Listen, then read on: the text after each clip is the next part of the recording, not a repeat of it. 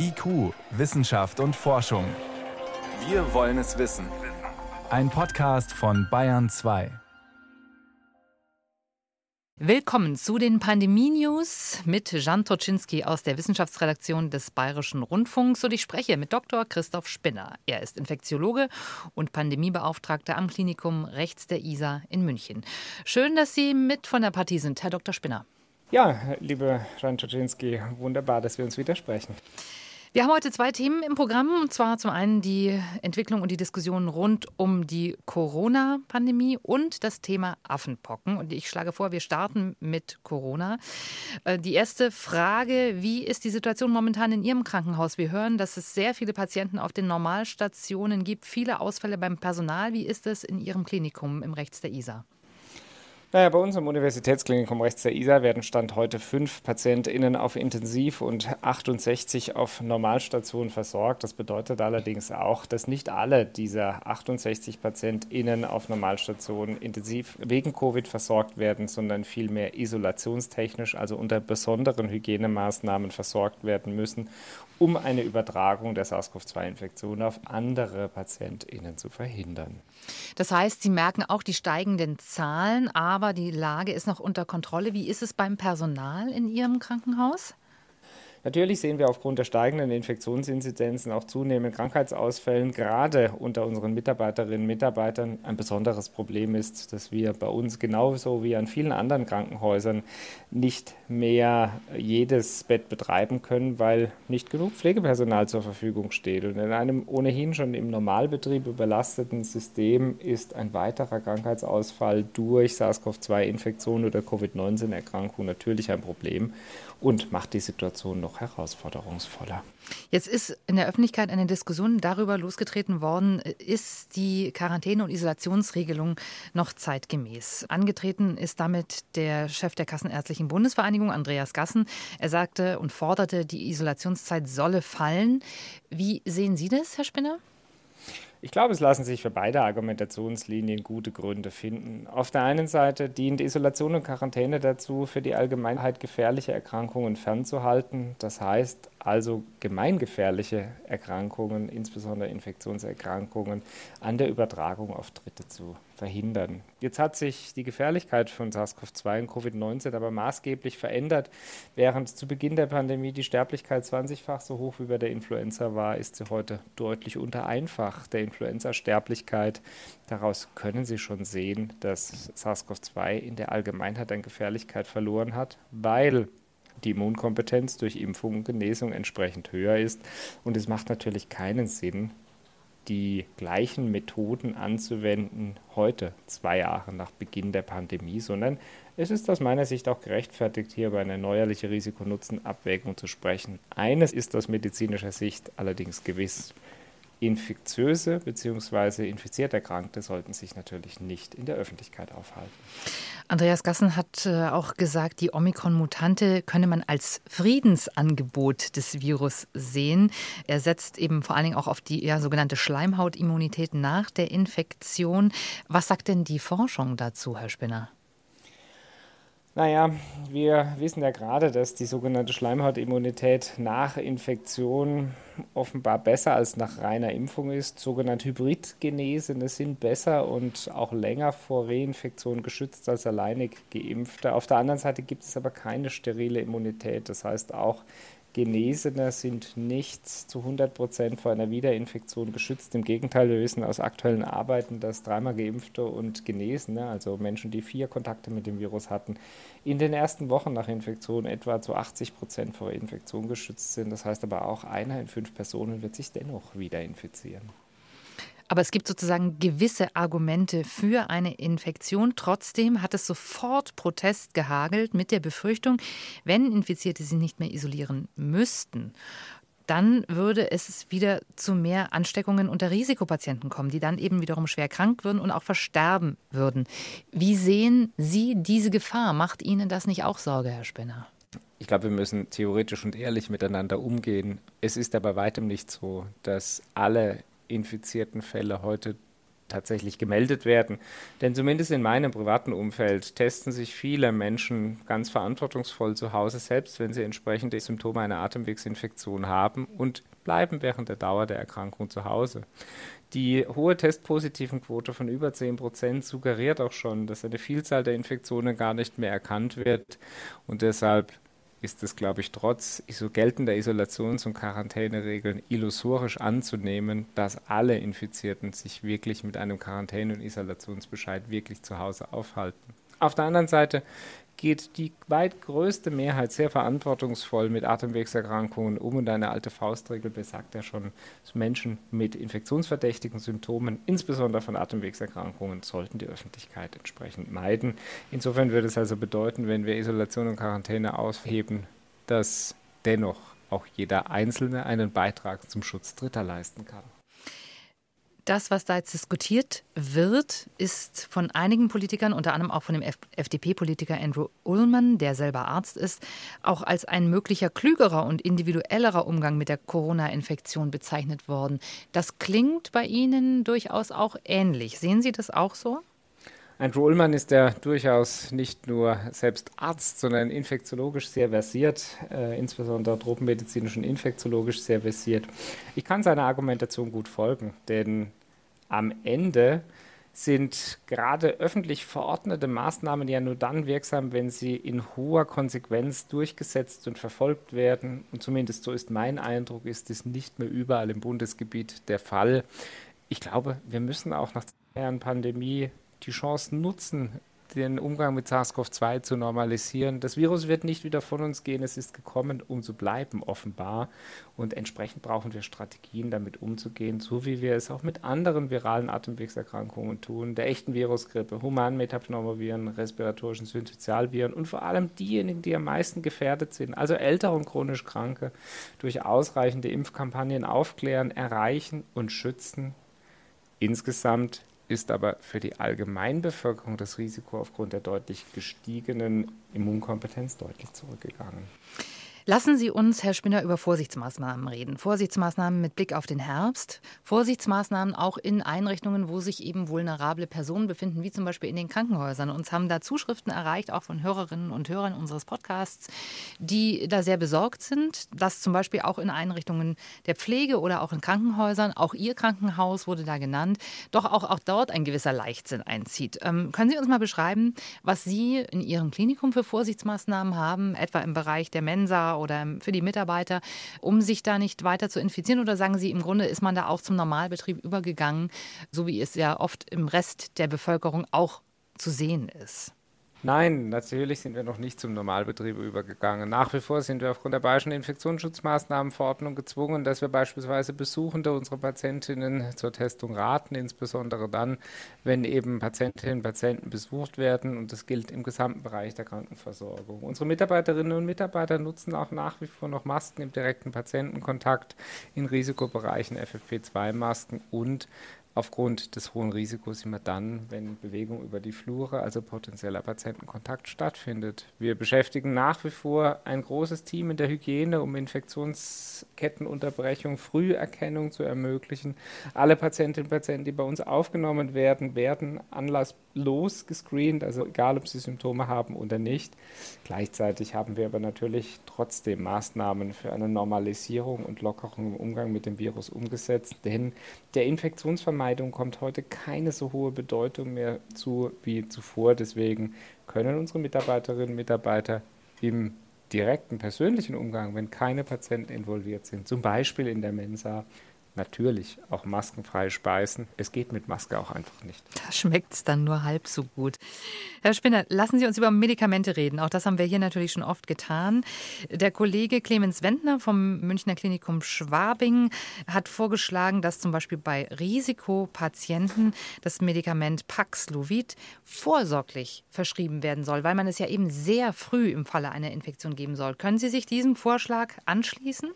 Ja, die Rolle der Postexpositionsprophylaxe bewerte ich heute als eher nachgeordnet. Es gab Arzneimittel, die wurden diesbezüglich untersucht. Wir kennen ja gerade auch von der Influenza, dass eine Postexpositionsprophylaxe durchaus Sinn macht. Aus meiner Warte würde ich vor allem die Schutzimpfung priorisieren. Also gerade diejenigen, die am meisten gefährdet sind, ältere chronisch Kranke, profitieren von intensiveren Impfschemata drei, vier, fünf Mal, je nachdem wie ausgeprägt die Immunschwäche dann tatsächlich ist. Das sollen zum Beispiel nicht nur Organtransplantierte, sondern eben auch Menschen mit aktiver Krebserkrankung bis zu fünfmal geimpft werden, zumindest solange sie Chemotherapie bekommen.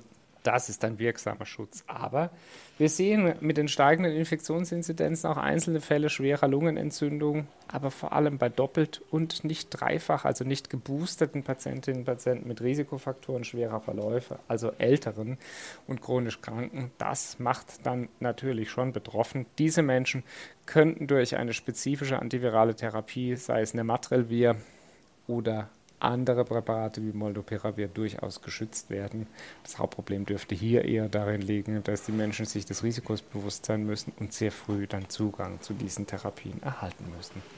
Es gab in letzter Zeit auch verstärkt Berichte darüber, dass Paxlovid nicht mehr so gut anschlägt, also dass die ersten Resistenzen gegen dieses Präparat gebildet werden. Was ist da dran?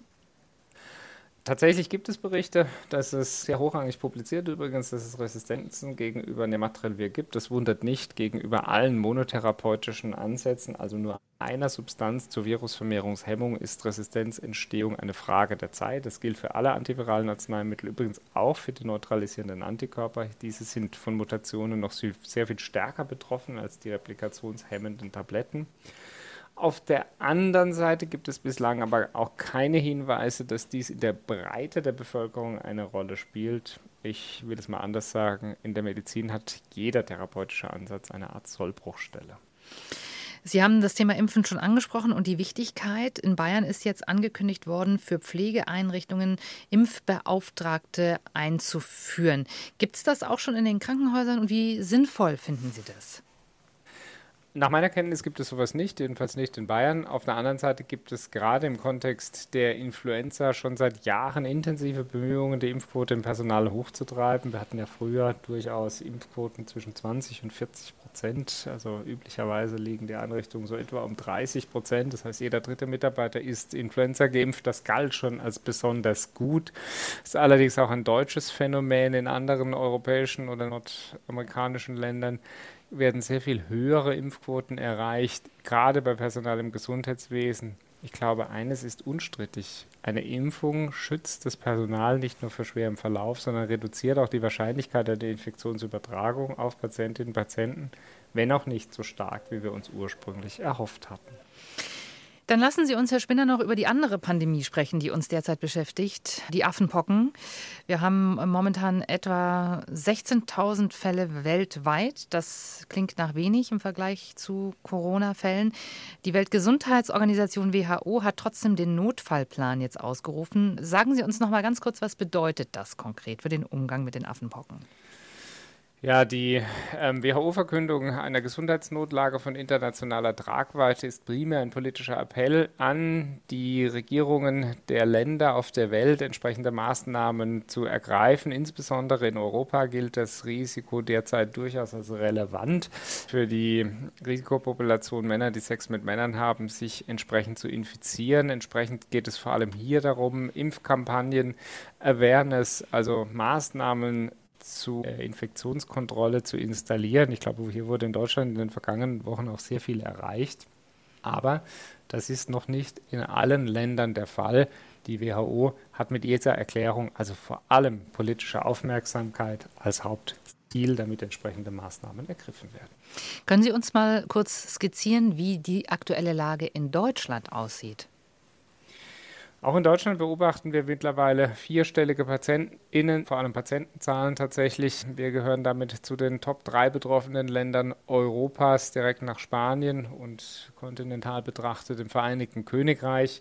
Wir haben bereits eine sehr intensive Impfkampagne seit etwa drei bis vier Wochen im gesamten Bundesgebiet, aber auch in Bayern mit großen Anstrengungen begonnen und die meisten Schwerpunkteinrichtungen, die sexuelle Gesundheit für Männer, die Sex mit Männern anbieten, arbeiten in vielen Überstunden, um so schnell es geht, Impfungen auszubringen. Nicht vergessen darf man auch, dass wir das große Glück hatten, dass überhaupt ein Impfstoff zur Verfügung stand. Übrigens von einer Firma hier mit Sitz in Martinsried bei München.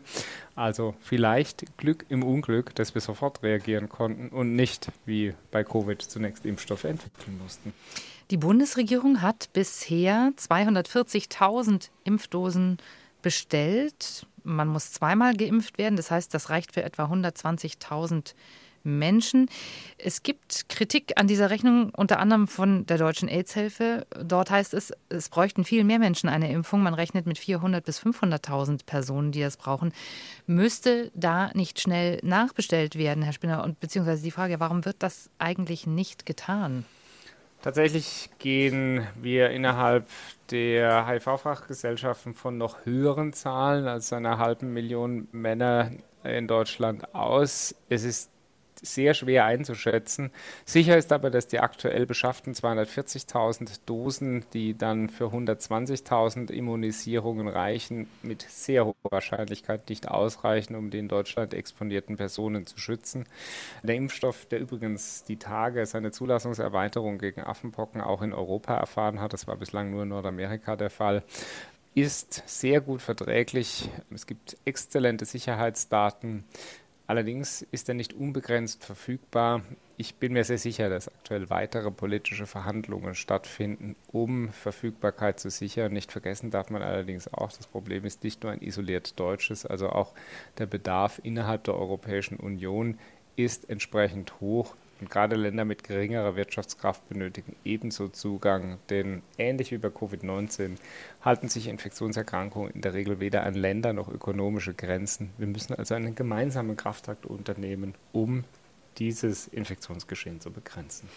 Trotzdem, wenn man den Kritikern genau zuhört, dann schwingt da so ein bisschen der Vorwurf mit, der da lautet, also hätten wir Infektionszahlen in der heterosexuellen Gesellschaft, wie wir sie jetzt bei den Affenpocken sehen, dann wäre eine ganz andere Alarmstufe und ein ganz anderer Aktionismus angebracht. Können Sie den Vorwurf nachvollziehen oder schütteln Sie da äh, eher den Kopf? Tatsächlich ist es nicht meine Empfindung. Ich glaube, das spielte bei der Entscheidungsfindung überhaupt keine Rolle. Wir hatten ja hier in München gemeinsam mit Kollegen Sebastian Nuhe und Clemens Wendner und seinen Teams die erste Affenpockendiagnose in Deutschland gemeinsam gestellt und in kurzer Folge gab es sehr, sehr intensive auch politische Kontakte, um Maßnahmen zur Infektionskontrolle, übrigens auch in Abstimmung mit der STIKO und anderen Berufsverbänden, medizinisch-wissenschaftlichen Fachgesellschaften zu koordinieren. Wir sind in Deutschland eines der Länder, was in großem Stil am frühesten impft und bislang auch noch das einzige, das in so großem Stil impfen kann. Insofern würde ich sagen, das Gegenteil war der Fall. Wir haben hier vielleicht auch aus den Lehren und den Netzwerken der Pandemie besonders schnell reagieren können. Können Sie uns an dieser Stelle noch mal kurz darüber aufklären, wie sich die Affenpocken übertragen?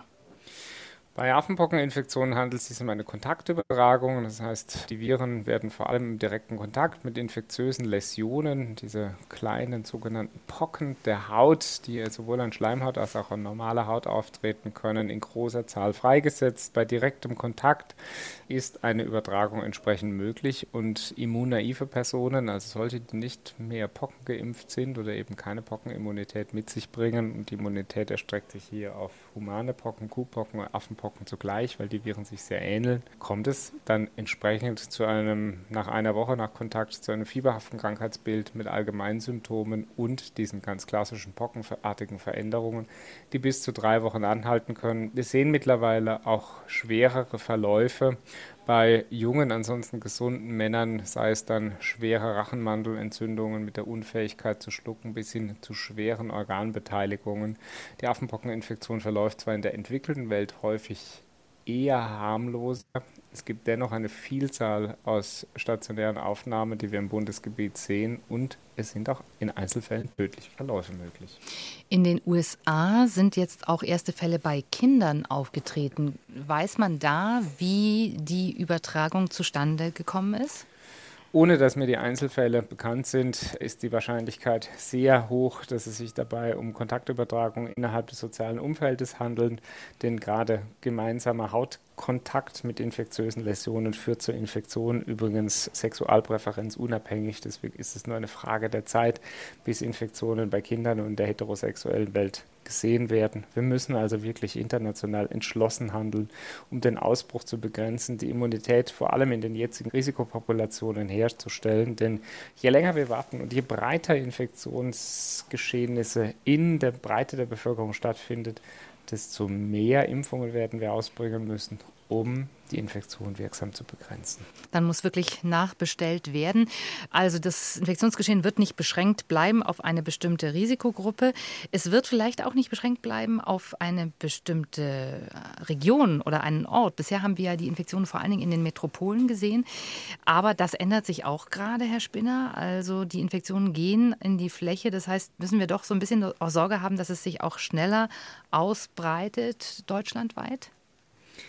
Glaube, wir müssen nicht besorgt sein, dass wir eine schnellere Ausbreitung sehen, aber wir erleben erneut, was exponentielles Wachstum bedeutet, was lange Inkubationszeiten, also die Zeit zwischen Kontakt mit dem Virus und Auftreten erster Symptome bedeutet. Denn auch hier bei den Affenpocken gilt wie bei SARS-CoV-2, dass eine gewisse Infektiosität schon vor Symptombeginn besteht. Das heißt, es gibt eine hohe Dunkelziffer aus Infektionen. Je mehr Infektionsfälle es insgesamt gibt, desto wahrscheinlicher ist es, dass Kontaktketten nicht mehr nachverfolgt werden können bei gleichzeitig niedrige Immunität aufgrund fehlender Impfungen, ideale Ausbreitungsbedingungen für das Virus. Und das kann dann nur in steigenden Infektionszahlen münden. Wir werden das weiter beobachten und für Sie begleiten. Herr Spinner, wir sind gut durchgekommen. Ich danke für alle Antworten auf die Fragen, die wir diese Woche hatten. Herzlichen Dank. Ich danke Ihnen. Alles Gute und bis bald.